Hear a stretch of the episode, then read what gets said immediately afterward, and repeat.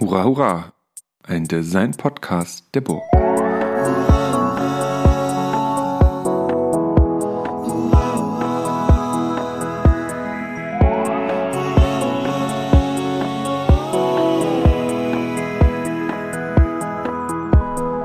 Herzlich willkommen zu einer neuen Folge des Hurra Hurra Podcasts. Heute mit einem Burglabs Spezial, einem von dreien. Und ähm, es geht in dieser Folge um das X-Lab, also das ähm, Lab für Robotik und künstliche Intelligenz im Rahmen des Burglabs-Projekts. Mein Name ist Christian Zöllner, ich bin Professor an der Burg und auch Teil des Burglabs-Projektes gewesen. Und heute bei mir zu Gast ist äh, Simon Maris und Alexa Steinbrück. Hallo. Hallo. Hi. Moin. Wow, das war sogar zur selben Zeit ähm, ins Mikrofon gesprochen. Wir sind live zusammen an der Burg, was unglaublich genial ist, weil die letzten zwei Jahre ja sehr äh, Corona geprägt waren und viel von den Podcasts, die wir hier machen, auch digital waren, also remote aufgenommen waren. Aber jetzt hier so zusammenzusitzen ist ziemlich cool und freue mich total mit euch hier zu sein. Ähm, um die Hörenden mit reinzunehmen, stellt euch mal kurz vor. Wir fangen an mit äh, dir, Alexa. Hallo, ich bin Alexa Steinbrück. Ich bin Softwareentwicklerin, Künstlerin, Creative Technologist, würde man glaube ich sagen, und habe die letzten zweieinhalb Jahre das X-Lab mitbetreut, besonders den Bereich KI. Hi, ich bin Simon Maris, komme aus der Architektur ursprünglich, ähm, war da auch freiberuflich ein bisschen unterwegs und dann als wissenschaftlicher Mitarbeiter in Köln im Computational Design und habe mich sehr gefreut, jetzt hier das X-Lab mit Alexa zusammen zu starten und gemeinsam zu leiten und war da äh, schwerpunktmäßig für den Bereich Robotik zuständig. Und seit 2020, ziemlich genau als Covid eingeschlagen ist, ich kann mich noch erinnern, wir haben die Vorstellungsgespräche gemacht. Mhm. Da konnten wir noch zusammensitzen und ich glaube, zwei Wochen später oder so ähm, war Lockdown und alles mhm. war, war over und ihr habt ihr eigentlich die ganze eigentlich das erste Jahr eigentlich in Distanz geforscht. Da gehen wir später nochmal drauf ein, aber es fiel mir noch gerade so ein, weil, weil, wir so vom Präteritum sprechen, da gehe ich so, okay, was haben wir eigentlich gemacht? Ah ja, das war's. Ähm, wenn, aber meine erste Frage, die ich eigentlich an uns habe, vielleicht reden wir da auch gemeinsam drüber, weniger als dass ihr das beantworten müsst.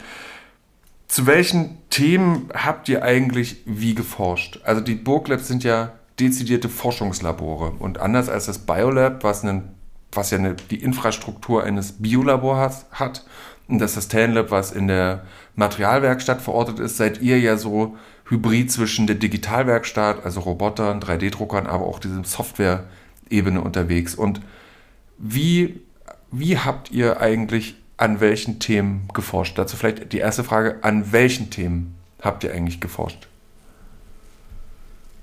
Jetzt gucke ich, ich sitze, sitze, wir sitzen hier so im Dreieck, das heißt, ich gucke genau in die, in die Lücke zwischen den beiden. Ich kann aber nicht nach links und rechts schielen. Ähm, deswegen, ähm, ja, Alexa, sag du doch mal, an was hast du gearbeitet? Ähm, also vielleicht mal an was, was hat uns gemeinsam interessiert, um damit anzufangen. Das war so der Begriff Co-Creation mit der Maschine. Also Co-Creation kann ja alles Mögliche bedeuten, auch gemeinsam kreativ sein mit anderen Menschen oder vielleicht auch anderen Lebewesen. Aber was uns interessiert hat, war eben, wie kann Machine Learning, also der technische Term von KI, in der Gestaltung, das heißt im Design, aber auch in der Kunst eingesetzt werden und was verändert sich dadurch? Das war so unsere ganz grob gefasste Forschungsfrage.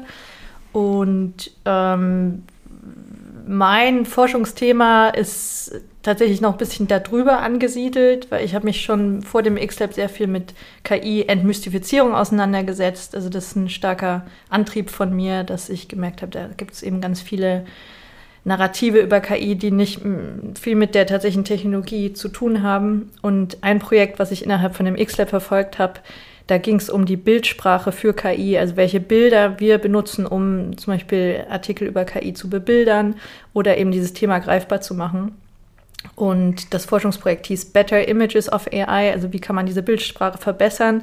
Was sind angemessene Bilder? Was zeigt man? Was sind vielleicht neue Metaphern, die man äh, bebildern könnte? Genau, das war mein Thema und Simon hatte da noch einen ganz anderen Fokus aus der Robotikperspektive drauf. Ja, genau. Und der hat sich natürlich am Anfang sehr durch das Umfeld, was es hier schon gibt, geprägt. Also wir haben hier einfach unglaublich viele Werkstätten, die toll ausgestattet sind, ein Materialfokus auch, der traditionell an der Burg sehr hoch gehalten wird. Und da ist es natürlich ja schon lange passiert, aber jetzt auch weiter passiert, dass wir uns damit beschäftigt haben, wie eben diese digitalen Technologien, insbesondere auch im physischen Raum durch Robotik und so weiter, vielleicht Einfluss auf Materialien, auf Produktionsprozesse, aber eben auch auf kreative Prozesse schon vorher im Entwurfsprozess oder so, wie das da zusammenkommen kann und was da vielleicht passiert. Und da gab es dann eben auch noch konkretere Projekte, teils größer, teils kleiner ähm, und auch teilweise in Zusammenarbeit mit den anderen Labs, die ja hier auch noch auftauchen werden. Mhm. Um, dann lass uns auch erstmal noch mal so ein bisschen ähm, über diese Better Images of, A, of for AI. Mhm. Was denn? Ne, es ist schwierig zu sagen, weil also Better, Better Images of AI, ja, Tatsache. Genau. Mhm. Also es geht nicht um die Bilder, die KI generiert, obwohl das ja gerade sehr im Fokus ist, sondern eben äh, die Bilder über KI. Ja, ähm, du hast gerade gesagt, dass es um, darum geht, adäquatere Darstellungen zu finden. Ähm, was ist denn eine, eine Standarddarstellung, die nicht adäquat ist? Also du reagierst ja mit deiner Forschung auf einen Umstand. Kannst du den mhm. Umstand nochmal beschreiben? Also vielleicht auch für die Hörerinnen, die einfach keinen Zugang zu KI haben ja. oder die, die das vielleicht gar nicht so auf dem Schirm haben. Also der Status quo, wie KI die letzten Jahre bebildert wurde, lässt sich eigentlich mit einem so einem ganz prototypischen Bild ganz gut zeigen. Da sieht man eben einen humanoiden Roboter, der zum Beispiel vor einem Hologramm steht und davor wild rumfuchtelt.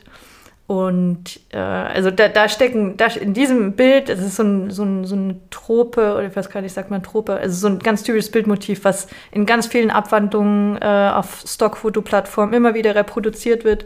Und da drin stecken ganz viele Narrative, zum Beispiel, oder Mythen, zum Beispiel eins, KI gleichzusetzen mit Robotik. Das mussten wir halt als X-Lab auch immer den Leuten erzählen. Nee, es sind, eigentlich haben die zwei Felder gar nicht so viel miteinander mhm. zu tun. Ein ähm, anderer Mythos, der da drin steckt, ist, dass ähm, KI autonom handelt. Also wenn du da so einen Roboter hast, der irgendwie scheinbar denkend dasteht und gestikuliert, dann suggeriert das ja erstens, er kann irgendwie menschengleich denken.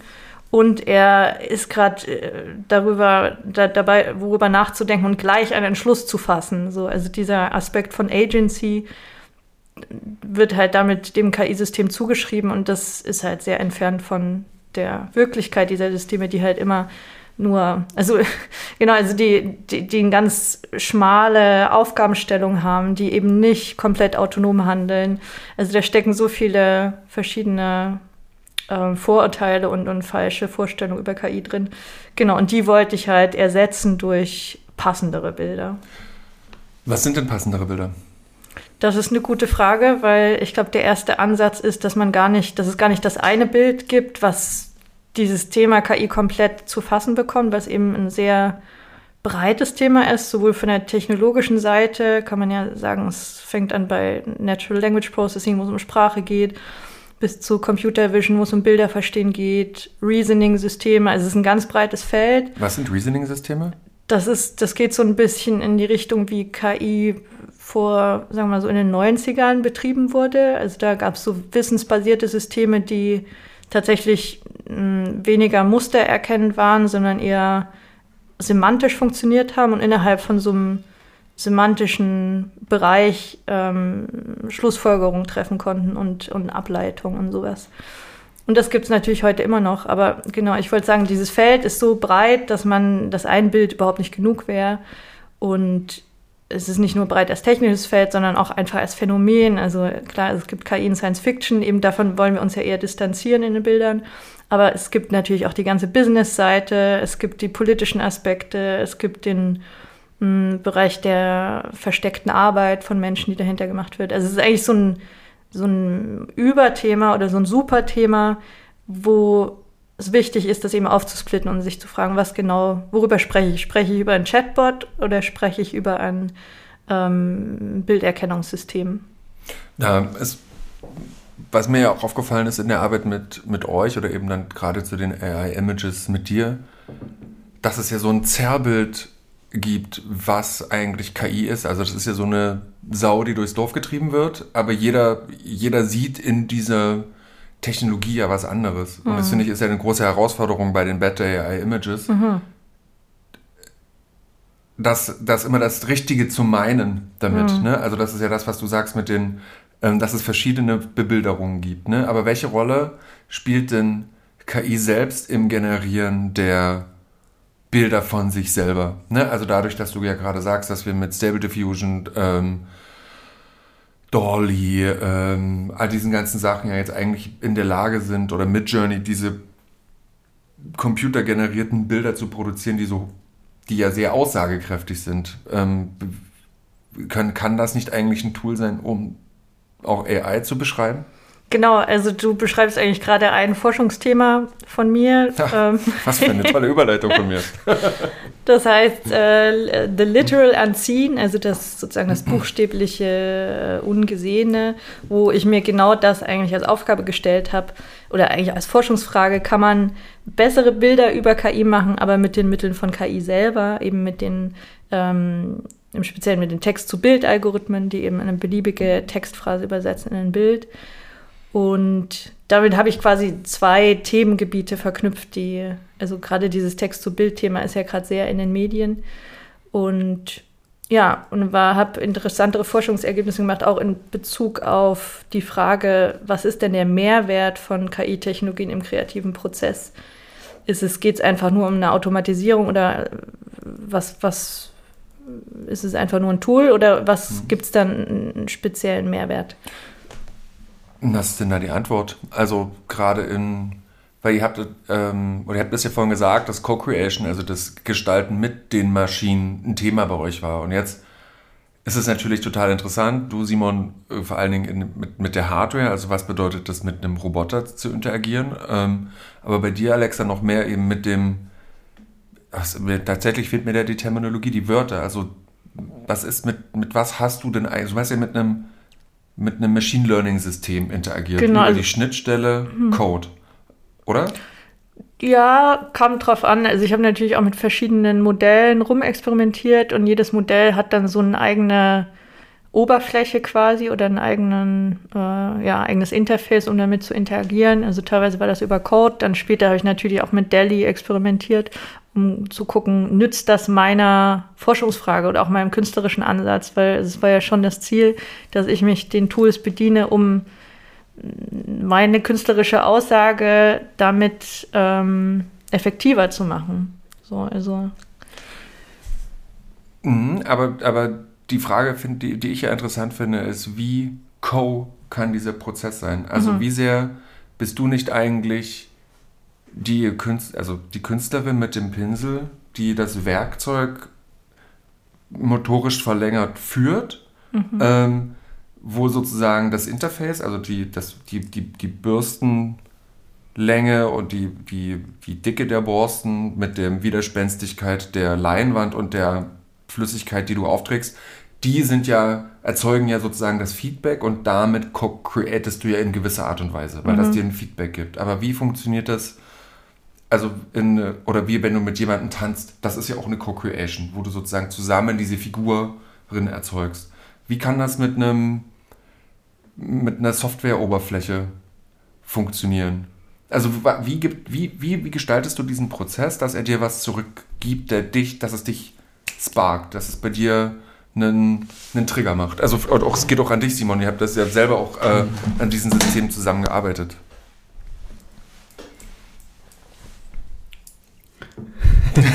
Sorry.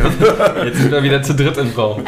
ähm, ja, ich, ich, glaube, das ist total unterschiedlich. Also ich meine, teilweise ist es natürlich was, wenn man da in so einem mehrdeutigen Medium arbeitet, dass einfach darüber eine Ambivalenz reinkommt mhm. und so weiter und so fort und jeder sieht ein Bild wieder irgendwie anders oder kann mit einem Bild wieder in eine andere Richtung gehen und deshalb tun sich wieder andere Wege auf. Also das ist so auf so einer Inspirationsebene eher passiert, wo vielleicht eine Metapher auftaucht oder so. Da kannst du vielleicht noch mal was mehr zu sagen, Alexa. Ähm, und andererseits, glaube ich, sind die Werkzeuge da natürlich noch sehr roh. Also das Spannende ist gleichzeitig auch, dass wir natürlich mit Tools zu tun haben oder mit Systemen zu tun haben, die eigentlich so gerade erst aus einem komplett anderen Forschungsfeld und einem Fachbereich kommen und parallel schon in einem völlig anderen Bereich, nämlich jetzt in dem Fall der Gestaltung, Anwendung finden. Und das ist ja irgendwie total selten. Also das hat man so noch nicht so oft gehabt, glaube ich, dass aus einem absoluten Hightech-Forschungsbereich etwas gleichzeitig schon woanders angewendet wird und nicht erst später, nachdem es irgendwelche Produktzyklen durchlaufen hat und so und dann tatsächlich auch die richtigen Interfaces bietet. Also vieles davon ist natürlich auch ein selber bauen oder ein selber bauen im Rahmen der Community, wo irgendwelche Leute irgendwo dafür ein Interface bereitstellen. Und dann bin ich natürlich ein bisschen auch in diesem Interface gefangen oder in den Möglichkeiten, die, die mir dieses Tool bietet, weil das Tool natürlich nicht primär für unsere Zwecke entwickelt wurde. Mhm. Also dann sind wir so wieder bei der ganzen Hacking-Culture und so weiter, wo wir eigentlich irgendwelche Dinge, die uns bereitgestellt werden, von ganz woanders her nehmen, verändern, brauchen, missbrauchen und so weiter, um eigene Zwecke irgendwie zu erreichen. Obwohl es da schon eine Entwicklung gibt, also ganz, äh, ganz kurzfristig, so in den letzten Monaten, also wenn ich dieses eine Projekt von mir anschaue, im nächsten Bilder generieren über KI, habe ich am Anfang ähm, noch mit einem Modell gearbeitet, ein Open Source Modell, wo ich den Code einsehen konnte, den teilweise auch verändert habe, also wirklich auf Code-Ebene getweakt habe und das meiner äh, künstlerischen Frage angepasst habe. Dann kam zwei Monate später ähm, Delhi raus, äh, vorher schon Midjourney. Also es war so eine ganze Kaskade mhm. von krassen, schnellen technologischen Durchbrüchen in ganz kurzer Zeit. Und klar waren dann alle irgendwie geflasht von Delhi und ich wollte damit auch arbeiten und ähm, dadurch, dass es aber ein geschlossenes System ist, war, ist mein einziger Zugangs, ähm, Zugangspunkt war eben nur dieser Textinput. Mhm. Dadurch fiel erstmal schon dieses Arbeiten auf Code-Ebene weg und ich habe mich dann wirklich gefragt, so was kann ich in, in Text äh, auf dieser, auf dieser Textebene erreichen und komme ich dahin, wo ich hin will, äh, mit diesem geschlossenen System, wo ich ja nicht mal einwirken kann äh, auf äh, auch die Datengrundlagen und das Trainingsdatenset. Also ich habe das Gefühl, dass ich, also die, die Qualität der Systeme wird besser, aber dadurch, dass eben nicht alles open sourced wird, werden die, die Schnittstellen auch immer kleiner dadurch. Und das, das verändert natürlich auch das künstlerische Arbeiten. Was es natürlich spannend macht, sich zu fragen, wie weit kann ich gehen mit nur Textinput, ähm, ohne mich selber an den Code ranzusetzen. Aber es ist ein Stück weit eine Entfremdung auch von den Systemen, mit, mit denen mhm. man da arbeitet. Genau, weil das habe ich mir nämlich gerade nochmal notiert. Das ist ähm, Literacy, also wie viel sehr braucht man eigentlich eine Code Literacy, um zu diesen Bildwelten zu kommen. Und tatsächlich muss man, also ich sage jetzt mal Mann, schon unterscheiden zwischen vor Dolly und nach Dolly, weil ich habe ja beobachtet, was es bedeutet, wie Clip V2 GAN oder so oder sowas. PQ GAN Clip, kryptische Namen. oder ja. GPT-3. Also das sind ja das waren, also das sind ja komplexe Systeme, die ja im Hin wo sozusagen die Rückwand offen ist, wo du drin rumfuhrwerken kannst um, und umkabelst und umsteckst, um zu einem bestimmten formalen Ergebnis zu kommen. Und dann kommt plötzlich Dolly um die Ecke, ist aber hinten zu, also wie so ein, die Schrankwand ist hinten sozusagen fest verbohrt. Ähm, und du kannst nur noch vorn Wörter reinstellen. Und ich glaube, das, das finde ich ist ein, ist, ist ein total interessanter Punkt, eben auch hinsichtlich der Frage des X-Labs, nämlich du bist ja gestartet ganz dezidiert als eine Computerwissenschaftlerin mit einem, äh, mit einem Fokus auf KI. Und jetzt haben wir aber diese ganzen neuen Bildgebungssysteme und wo du selber sagst, man braucht aber gar keine Computerwissenschaftlerin mehr zu sein, um damit zu gestalten, sondern es reicht, wenn du dich der menschlichen Sprache in Schriftform bedienen kannst. Und das ist ja total interessant, dass, und zwar hinsichtlich dem Co der Frage der Co-Creation, dass für eine Co-Creation mit den Machines vorher eine, eine Code Literacy nötig war und jetzt, und das würde ich mit einer Frage, eigentlich mit einer Frage ist es denn jetzt aber so, dass man die jetzt gar nicht mehr braucht, weil jetzt eben die Systeme eben äh, so gestaltet sind, dass man eben über das Variieren von Prompts, also Eingabesätzen, eigentlich die Co-Creation macht? Kommt gleich auf das Medium an, in dem man arbeitet. Wir haben ja jetzt wirklich nur auf Bildgenerierung mhm. geguckt, was ja auch True. nur ein kleiner Feld ist von generativem Machine Learning an sich, was wiederum auch nur ein kleiner, kleines Feld davon ist, was man künstlerisch mit KI anstellen kann. Aber jetzt habe ich die Frage vergessen. Die Frage also lautet Literacy. Ja. Naja, ob, ob, ob, es, ob es sozusagen diese dezidierte Computational Skill braucht, um ähm, zu, den, zu diesen Ergebnissen durch Co-Creation zu kommen. Also, also wenn man künstl künstliche Bilder generieren will, nee. Also das mhm. hat ja quasi Delhi bewiesen, dass jeder, der irgendwie schreiben kann oder Zugang zu, zu einem Browser hat, kann jetzt, künst, sagen wir mal, künstliche, künstliche Bildwelten erschaffen. Was auch immer das bedeutet. So manche mhm. im englischen Kontext wird das halt ganz schnell Art genannt. Hier würde man vielleicht eher, weiß ich nicht, von Bildproduktion sprechen oder so.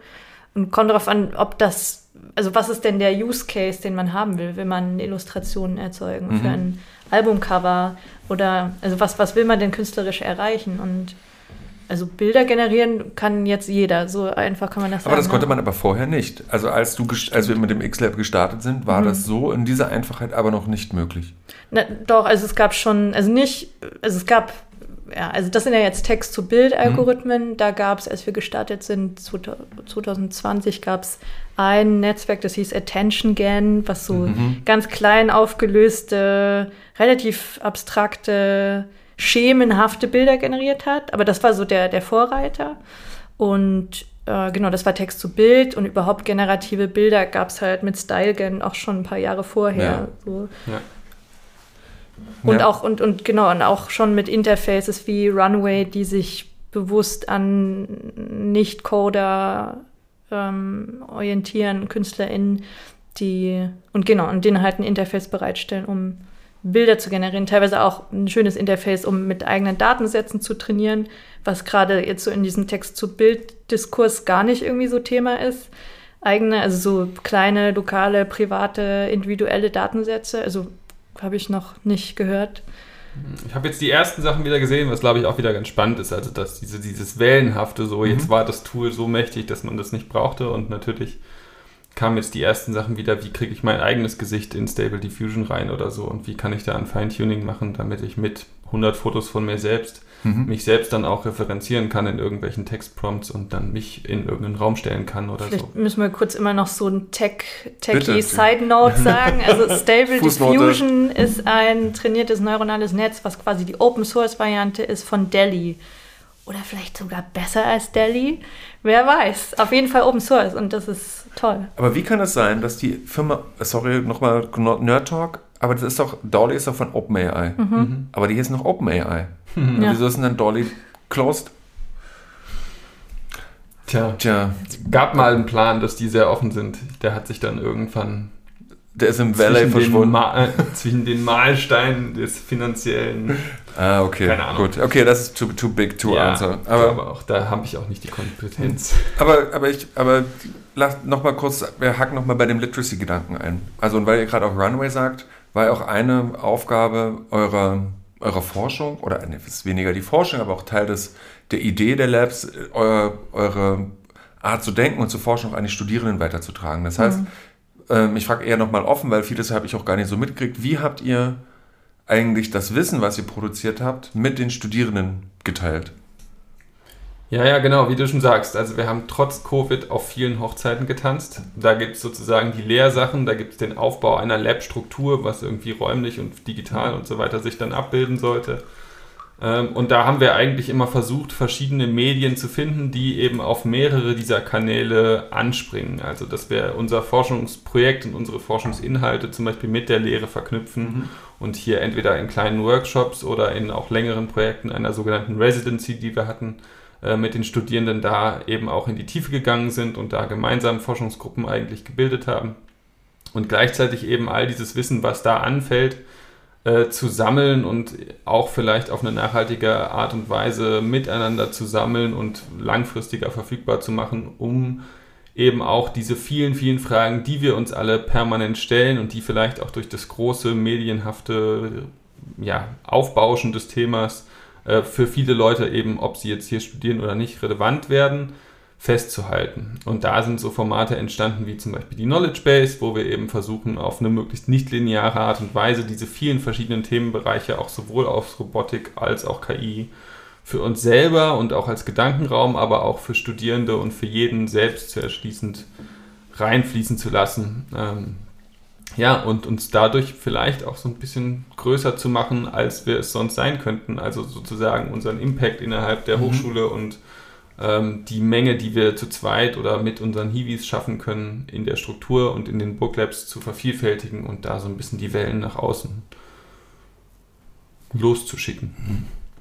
Das heißt, ähm, es gab also die Booklabs Residencies, das heißt, das sind ähm, semesterlange, semesterlange Projekte, wo Studierende in den Laboren mitgeforscht haben an einer bestimmten Fragestellung, die ihr Lehrenden, oder Lehrenden, ihr Forschenden mitgebracht habt. Aber zum Beispiel Runway ähm, wurde aber projektbegleitend oder in, in so kleinen, also Runway eben ist ein, ja, was ist Runway? Ein Programm? Runway ist, wie kann man sagen, vielleicht wie Photoshop für kreatives Machine Learning oder eher wie ein App Store für kreatives Machine Learning. Also eine, eine Benutzeroberfläche, die man komplett ohne Coding verwenden kann, in der man eigene Modelle trainieren kann, die zum Beispiel Bilder generieren wie StyleGAN. Ähm, aber auch, also ja, wie so ein wie so ein Sammelsurium von ganz verschiedenen Modellen, die irgendwie mh, künstlerisch relevante Dinge sind in der Lage zu tun, zum Beispiel irgendwie Posen zu erkennen, also Körperposen. Und die dann rauszukroppen aus dem Hintergrund. Genau, also das ist zum Beispiel eine ganz, ja, ganz sachliche Anwendung sozusagen. Ja. Ja. ähm, ach, ich muss, ich, ähm, ich springe einfach, das gönne ich mir heute so ein bisschen und her. Ich finde den, du sagst, sprichst immer von Modellen. Und ähm, ich komme ja aus dem Design und für mich ist ein Modell ein begreifbarer mhm. Prototyp, also aus der Gedanken begreifbarer Prototyp. Ja, ne? und witzig, das, ja. ähm, wenn du aber von Modellen sprichst, dann sind das was genau? Also was verstehst du denn da unter, unter Modellen? Also Auffassungen von, wie Daten verarbeitet werden? Also wenn du, wenn du Pro Programmierer wärst, könnte man sagen, es ist wie eine Funktion. Es ist eine, eine Box, wo du was reintust und was rausbekommst. Und es ist klar definiert, was sie tut. Mhm. Aber im Vergleich zu deinen Modellen, die irgendwas erklären, sind halt die Modelle meistens blackboxig. Das heißt, man kann eben gerade nicht erklären, wie sie genau das tun, was sie tun. Und ich glaube, der Begriff Model kommt vielleicht aus der Statistik. Also es geht ja schon darum, man hat einen Satz von Daten und man versucht, die in komprimierter Form abzubilden. Mhm. Und das machen Machine Learning Modelle halt auch mit, dem, mit der Zugabe, dass sie dann in der Lage sind, auch Sachen zu generieren. Also es gibt eben generative Modelle oder auch äh, Regression-Modelle oder Klassifizierungsmodelle. Also je nachdem, was die Aufgabenstellung ist, reproduzieren sie entweder die, die, Daten, die aus dem Trainingsdatensatz kommen, oder sie sind in der Lage, da Labels zuzuteilen oder ja, andere Sachen davon abzuleiten. Und jetzt merken wir, dass ich ja schon ganz andere, also ne, schon bei dem, bei, der, bei dem Bild des Modells äh, differieren wir ja. Ähm, wie, hab, wie war das mit den Studierenden, also die, die ja sozusagen noch noch lernen, überhaupt Gestalterinnen und Gestalter zu werden, aber gleichzeitig natürlich durch euch sensibilisiert werden für diese ganzen Technik, technologischen, äh, computational ähm, Sachverhalte. Wie haben, die, wie haben die reagiert? Wie war die, wie war die Interaktion mit den, mit den Studis bei euch? Ja, wir hatten ja auch, auch da wieder verschiedenste Formate. Mhm. Also es gab sozusagen das einfach wöchentliche Mittwochnachmittag Sprechstunde, komme rein, wer möchte und komme mit seinem eigenen Projekt und bitte um Hilfe oder um Informationen oder so. Das hatten wir natürlich. Und dann eben die kuratierteren Sachen, wo wir tatsächlich Angebote gemacht haben.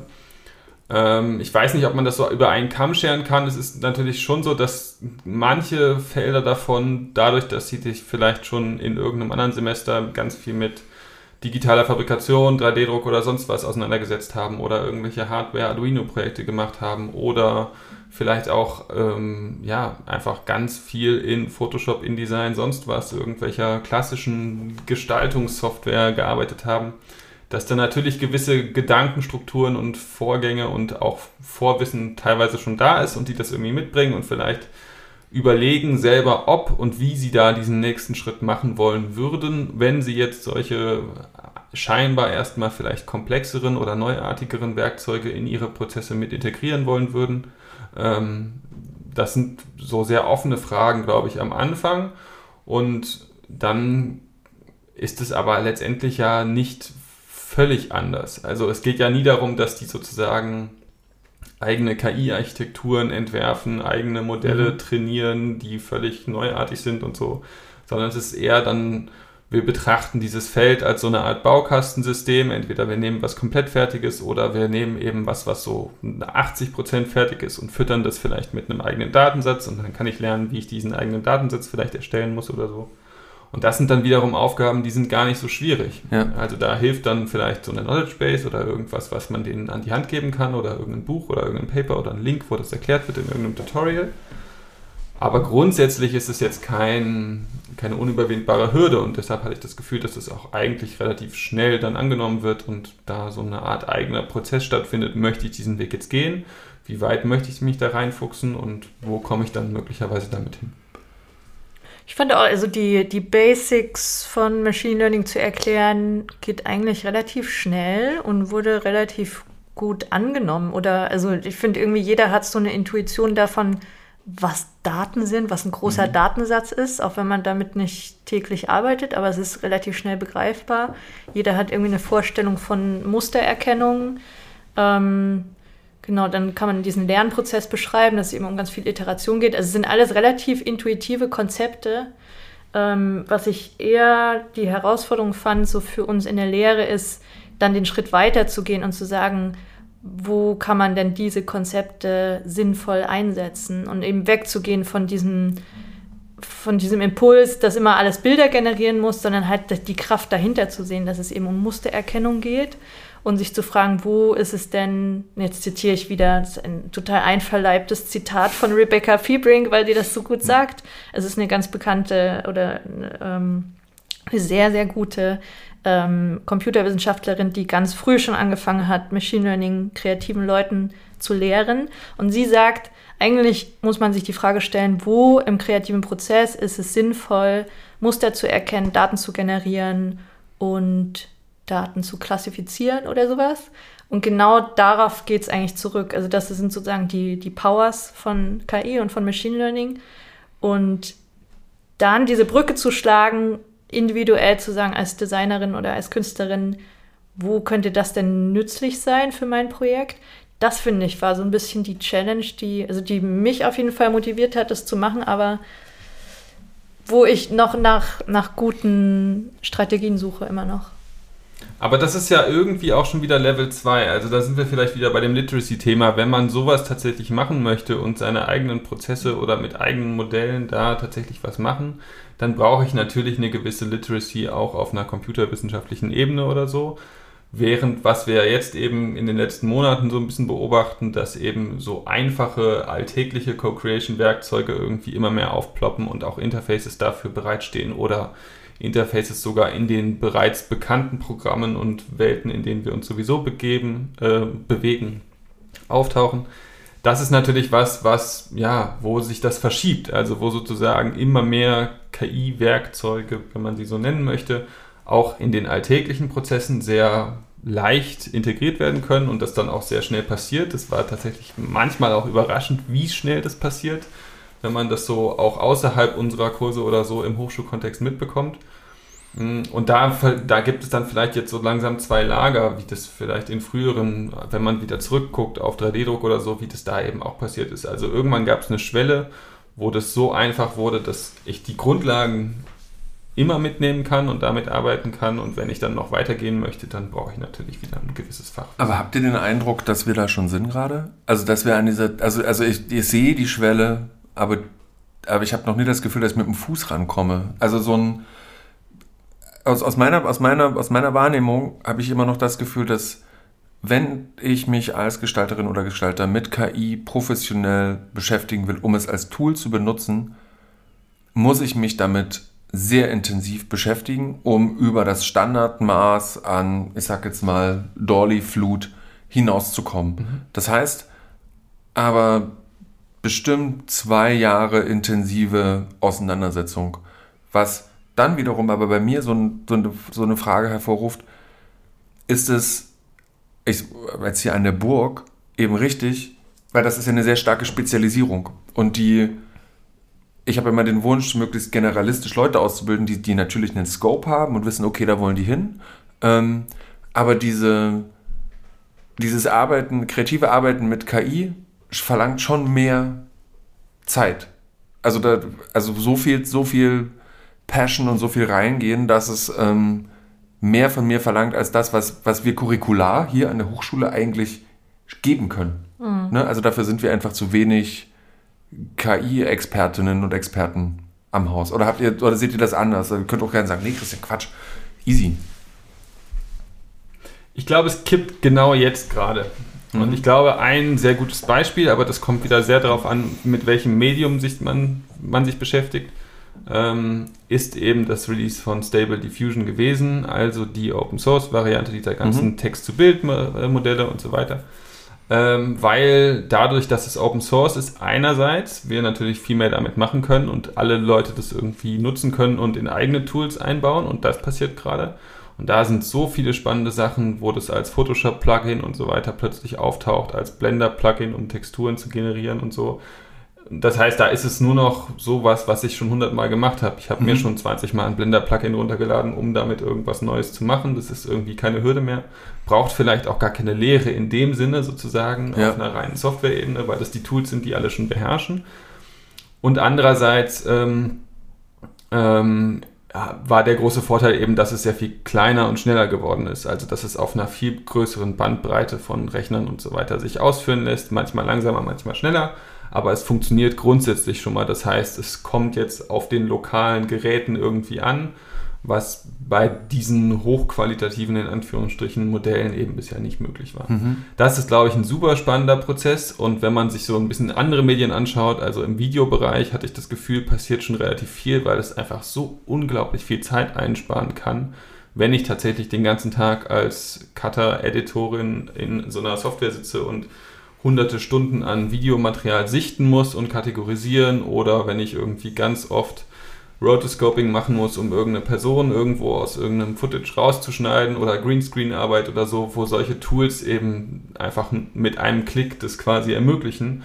Und wenn mir das 20 Stunden Arbeit abnimmt, dann ist die Hürde natürlich viel geringer, mich vielleicht zwei Stunden mit einem Tutorial zu beschäftigen, ja. was das ermöglicht. Sobald wir aber in diesen 3D-Bereich gehen, ist es natürlich noch was, wo wir vielleicht dann in zwei, drei Jahren die Schwelle oder so erst erreichen. Also wo genau, wann, ist vielleicht so die Frage, aber ich habe schon das Gefühl, dass es jetzt gerade kippt, weil die so wertvoll werden und dadurch auch so viel Zeit einsparen. Okay. aber ich bin gespannt. Ja, ja. ja. Aber das finde ich das interessant, weil du hast ja von, von Modellen gesprochen und hast mir das so als Funktion erklärt. Und die ähm, und vielleicht ist es genau das, was was ist ein, also ne, so ein Plugin ist ja eigentlich auch nur eine Funktion, die du anschließt. Und vielleicht ist genau das, genau diese Demysti oder Entmystifizierung auf einer, auf einem anderen Level, nämlich zu sagen, hey, es ist, it's just a function. Also einfach andockbare Funktion kannst mhm. du nutzen, musst du aber nicht nutzen. Und wenn du sie benutzt, dann ist es ein powerful Tool, also es ist ein, ein mächtiges Werkzeug, aber es kann noch eine, ähm, aber ist eben auch nur ein Werkzeug. Kannst du Mist mitmachen, kannst du auch cooles Zeug mitmachen, je nachdem, mhm. was mit welchem, mit wie viel Zeit du da eigentlich reingehen willst, um eine eigene Craft da drin zu entwickeln, eine eigene Art von Handwerklichkeit. Ja. Ähm, aber das ist ja der KI-Teil und wir haben ja aber noch den Robotik-Teil und das geht so ein bisschen an dich, Simon. Du hast dich viel damit beschäftigt und was ich sehr interessant finde, ja auch noch eng mit dem Sustain Lab zusammengearbeitet. Erzähl mal so ein bisschen was von dem, äh, von dem, äh, von dem Programmed Earth und der Arbeit mit Stampfleben und, ähm, und dem Roboterarm. Also wie kam es eigentlich zu dieser Kooperation der zwei Labs und wie, ähm, wie hat die Robotik da reingefunkt? Mhm. Die Kooperation ist eigentlich ganz natürlich entstanden, einfach weil es drei so unglaublich spannende Labs mit so vielen spannenden Personen auch sind und wir ja hier auch alle gemeinsam neu gestartet sind, dass das irgendwie auch naheliegend war und wir alle Lust hatten, da miteinander zu kooperieren. Und ich glaube auch, dass vielleicht die spannendsten Forschungsprojekte in Zukunft genau an diesen Schnittstellen liegen, wo wir eben vielleicht ein biotechnologisches Material, was wir selber neu entwickeln, zusammen mit irgendwelchen Kreisläufen, wo dieses Material herkommt, mit den neuen Methoden, die wir in dem Gestaltungsprozess und in der Fabrikation haben, zusammenzubringen und so.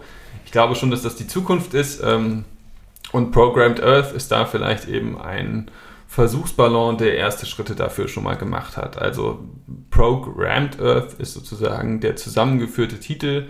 Rammed Earth, das englische Wort für Stampflehm, wie du gerade schon sagtest, wo ein eigentlich ähm, ja, sehr, sehr, sehr weit verfügbares Material. Also fast überall in unserem Boden liegt irgendeine Art von Lehmmischung und manchmal ist die vielleicht sehr mager, manchmal sehr fett, manchmal sehr sandig, manchmal nicht.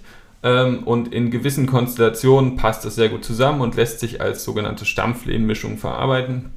Das heißt, ich bringe das klassisch ein in eine Schalung, schichtweise verdichtet das sehr stark durch eben Stampfen oder irgendeinen Verdichtungspressprozess. Und dann kann ich das ausschalen und es ist erstmal so als Körper da und als Volumen. Wie so ein Ziegel. Wie so ein Ziegel oder wie eine Wand oder so, genau. Und der Vorteil gegenüber dem Ziegel? Ähm, der Vorteil, ja, das kommt ein bisschen drauf an, was ich halt damit bauen möchte. Also wenn ich eine große massive Wand sowieso habe, dann brauche ich diese ganzen Ziegel und den Mörtel und so weiter nicht. Behalte quasi ein Monomaterial, baue vielleicht einmal die Schalung, habe trotzdem mehr Aufwand als bei Beton, aber habe natürlich auf einer CO2-Bilanzebene und so ganz viele Vorteile. Habe vielleicht ein lokales Material, was ich in meinem eigenen Haus aus Hub mhm. gewonnen habe, dann zu meinen Wänden verarbeite, ähm, genutzt also das sind sozusagen die Bereiche, die aus der Architektur in dem Material spannend sind. Äh, und auch da passiert natürlich ganz viel Forschung rund um dieses Material. Gleichzeitig ist es tausende Jahre alt und ist ein ganz altes, teilweise dadurch auch auf manchen Ebenen vielleicht primitives Material und das ist äh, gerade der Reiz davon. Ähm, und aus einer Sustain Lab Perspektive ist es natürlich in den Materialkreisläufen und so sehr, sehr, sehr schön und sehr reizvoll damit zu arbeiten. Ähm, gleichzeitig, und das ist so ein bisschen aus dem Sustain Lab Jahresthema entstanden, Solum, die sich ja im ersten Jahr überhaupt generell mit Boden und Bodensedimenten und den verschiedenen kulturellen und sozialen Zusammenhängen und so weiter davon beschäftigt haben.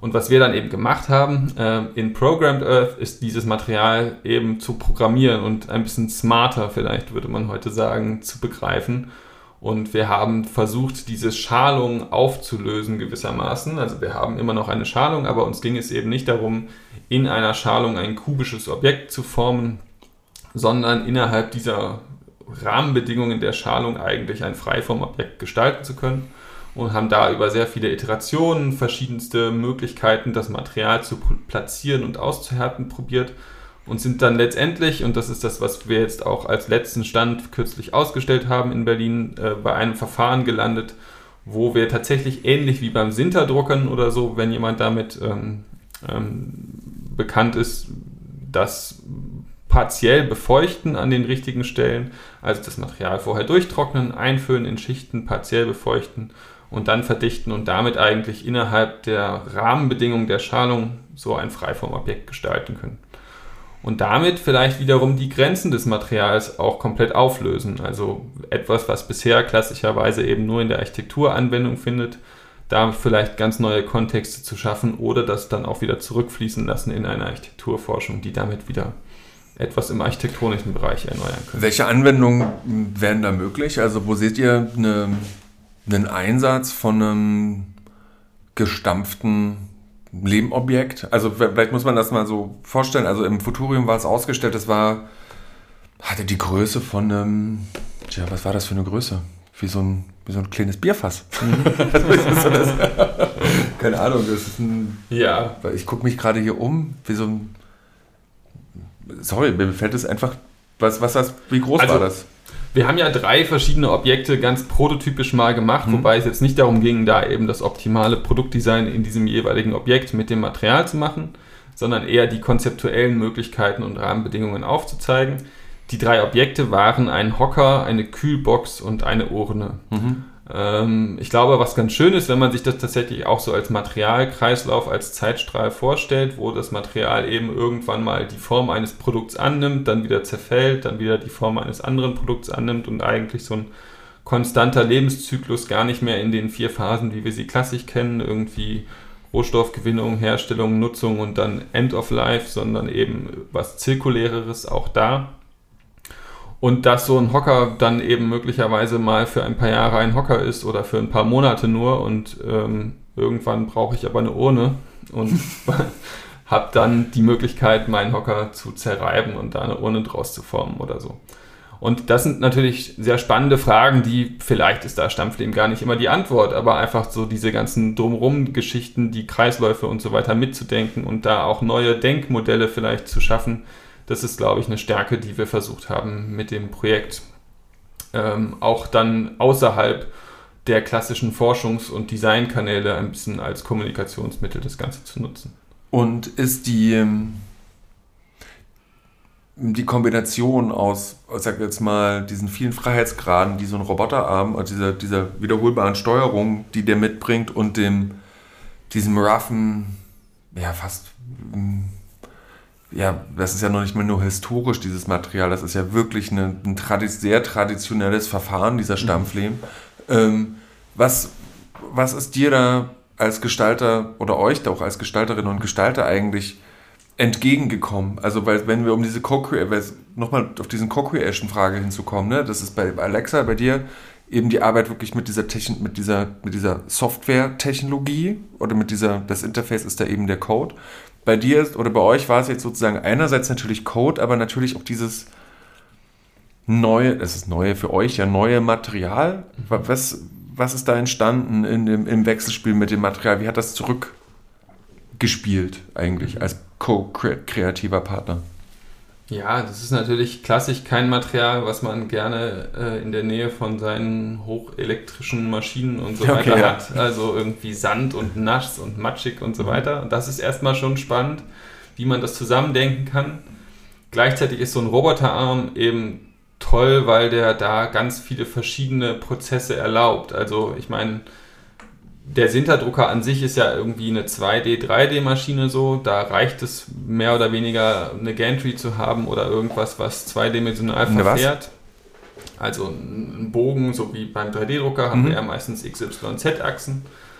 Ähm, und das würde fast schon reichen, aber eben tatsächlich auch in diesen Entwicklungsprozessen, wo wir durch so viele Iterationen gehen und auch ganz viele verschiedene Sachen versuchen mhm. und habe ich vielleicht was, was die zwei Schichten innerhalb meines Materialvolumens trennt und da tatsächlich auch Schrägstellungen ermöglicht und so.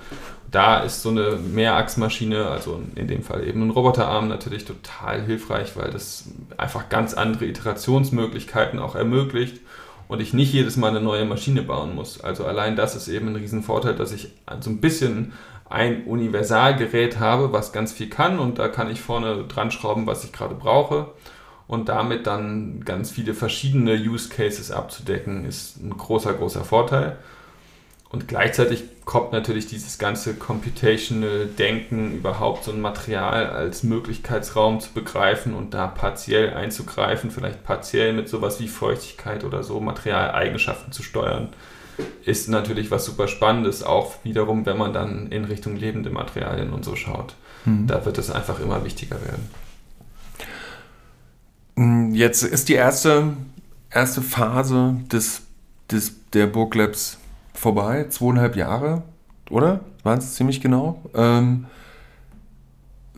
mal so eine, eine, Reflexion von euch, dieses, vor allen Dingen in, in hinsichtlich dieses, der Fragestellung des künstlerischen oder entwerferischen Forschens. So wie, wenn ihr mal so zurückblickt, wie seid ihr gestartet? So how it's starting uh, how, and how it's going? Also wie, was nehmt ihr so für euch mit aus dieser, aus dieser Phase, wo ihr die Zeit hattet, euch mal einerseits mit einem bestimmten Thema intensiv auseinanderzusetzen, aber gleichzeitig natürlich auch mit einer gewissen Prozessualität, nämlich dem Forschen durch, von und mit Gestaltung. So was, was ist so eine, was ist so für euch das, die, die Kern, nee, die Kernerkenntnis, aber vielleicht erstmal eine wichtige Erkenntnis, die so, die so hängen geblieben ist?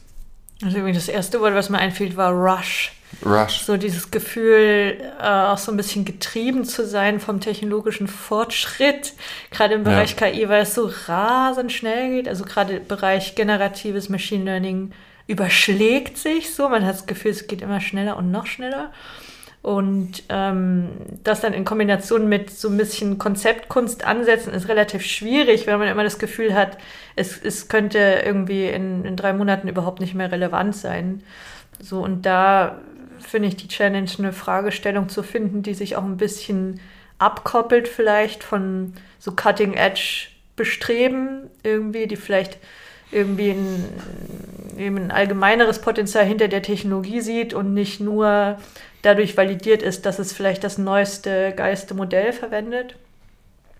Das ist so ein bisschen mein persönlicher Erkenntnisstand da sich vielleicht auch gar nicht in diesen, in diesen Rush so krass reinbegeben zu müssen, weil vielleicht das, was man ansprechen will oder kritisieren will auf künstlerischer Ebene, betrifft vielleicht was Grundlegenderes. Bei dir, Simon? Ähm, ich glaube, also was natürlich spannend ist und was auch immer wieder in Fragestellungen aufkam, auch nicht nur hier intern, sondern auch natürlich in der größeren Community, ist eben die Frage nach den Methoden und so weiter und so fort, mit denen man arbeitet. Und ich würde jetzt nicht so sehr auf den Anfang schauen, sondern eher auf das Ende. Ich finde, die Ausstellung, die wir jetzt gemacht haben, hat da nochmal einen ganz anderen Fokus und auch wieder andere Methoden und irgendwie auch ein ja, spannendes Ergebnis irgendwie mit sich gebracht. Also vielleicht ist tatsächlich Ausstellen als Praxis äh, neben dem Kuratieren und dem Entwerfen und so weiter auch was total Wichtiges, was da in diese Prozesse ähm, ja natürlich eine Ziellinie, also eine zielführende Kraft reinbringt, ähnlich wie vielleicht das Publizieren im schriftlich-wissenschaftlichen Bereich. Ähm, und aber trotzdem eben auch wiederum, wie so ein Objekt, wenn es dann als Objekt im Raum steht, nochmal eine ganz andere Kraft entwickeln kann als vielleicht, oder ja, einfach nicht eine bessere Kraft, aber eine andere Kraft als vielleicht ein Text oder ein Paper.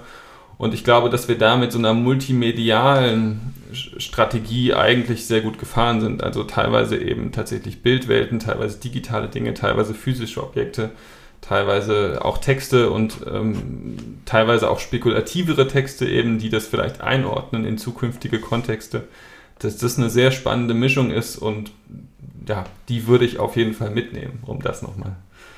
Mir ist auch noch was eingefallen, äh, Stichwort Interfaces, weil Simon und ich haben uns in den letzten Monaten sehr viel für Interfaces interessiert und das sehe ich auch ein bisschen als die Fortführung von unserer einerseits künstlerischen Praxis, aber auch andererseits unserem technologischen Verständnis, dass wir im Grunde Tools bauen für andere GestalterInnen und Künstlerinnen und quasi eigentlich Vermittler sind zwischen der technischen Welt und der künstlerischen Welt, weil wir sozusagen auf die Basic-Systeme, zum Beispiel so ein Open Source ähm, halt eine Schicht draufbauen, die es anderen Kreativen ermöglicht, damit zu arbeiten und vielleicht ähm, ähm, also quasi eine, ein Mittel im Mittelfeld zwischen okay, ihr müsst euch jetzt an einen Code ransetzen und das alles verstehen und Statistik kennen und lineare Algebra.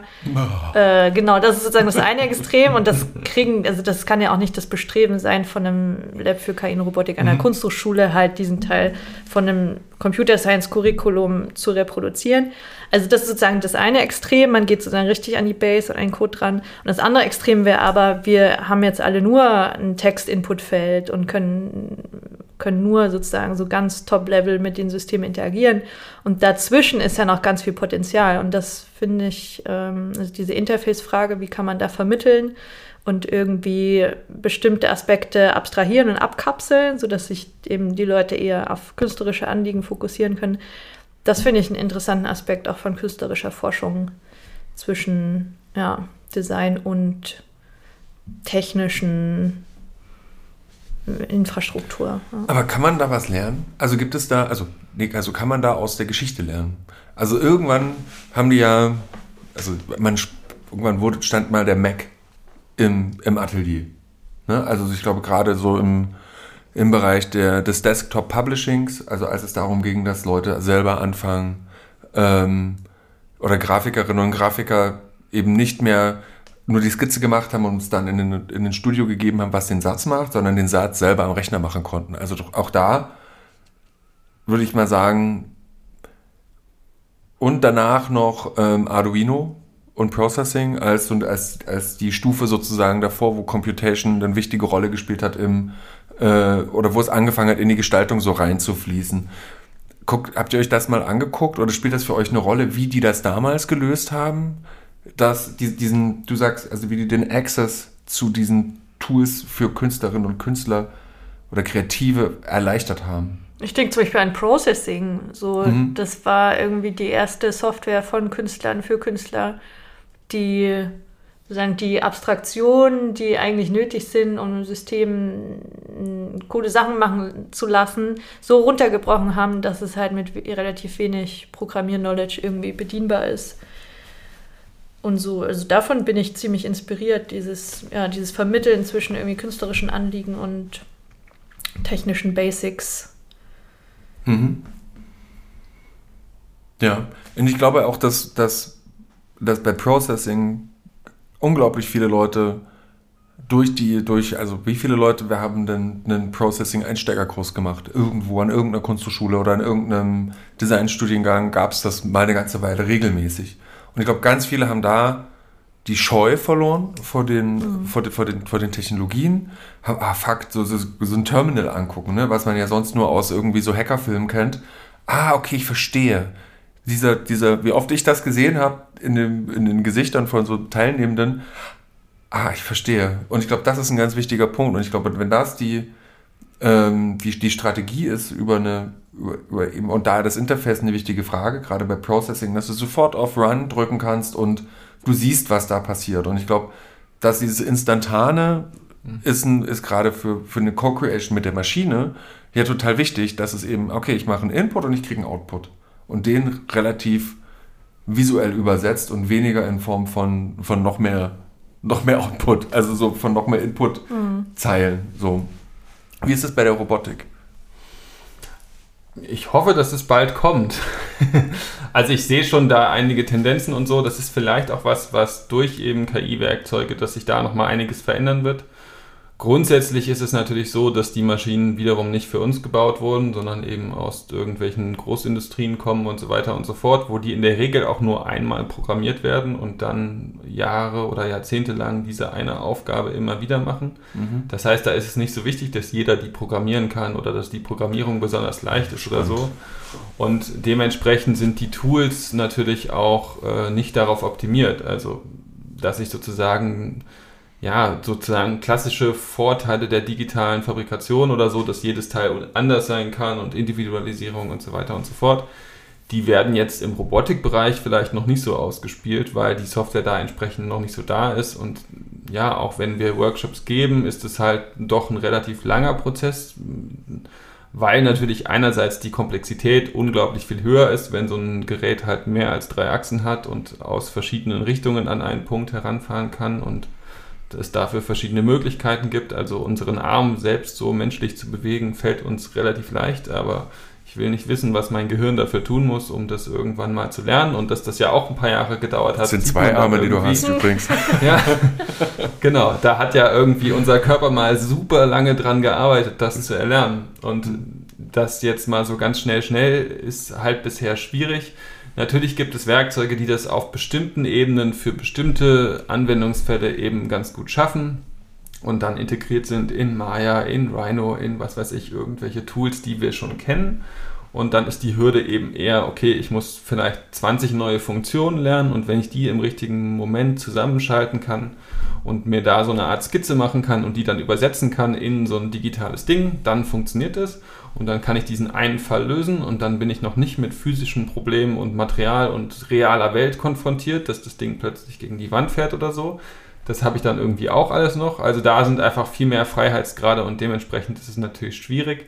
Aber ich glaube, ganz viel davon ließe sich eben über Mustererkennung oder so auffangen. Also wenn da so ein bisschen hier und da ähm, neuronale Netze vielleicht auch mit reinkommen und die Interfaces ein bisschen besser werden und so. Und auch da, eine, ich meine, die Bewegung steht da ja teilweise noch an den Anfängen. Es gibt jetzt solche Geräte an immer mehr Hochschulen und es gibt immer mehr Labs und Orte, die sich damit beschäftigen. Ähm, vielleicht auch insbesondere, wenn man in sowas wie die Architekturforschung guckt, weil das für die auf einer Produktionsebene nochmal ganz äh, viel interessanter ist und dementsprechend mehr Geld da ist. Aber ja, bisher ist es noch, also auch da, ich sehe die Schwelle noch nicht ganz. Ich glaube, sie kommt bald. In manchen Bereichen funktioniert es schon jetzt. Mhm. Okay. Ähm, an der Stelle sage ich mal Messi. Vielen Dank für eure Zeit in dem ähm, Burglabs äh, Spezialpodcast, einem von dreien. Ähm, ich empfehle diesen Podcast zu hören, auch mit dem Podcast über das Biolab oder zum Biolab, mit dem Biolab und dem Sustain Lab. Und damit beenden wir diesen Podcast. Auf Wiedersehen. Ciao. Ciao.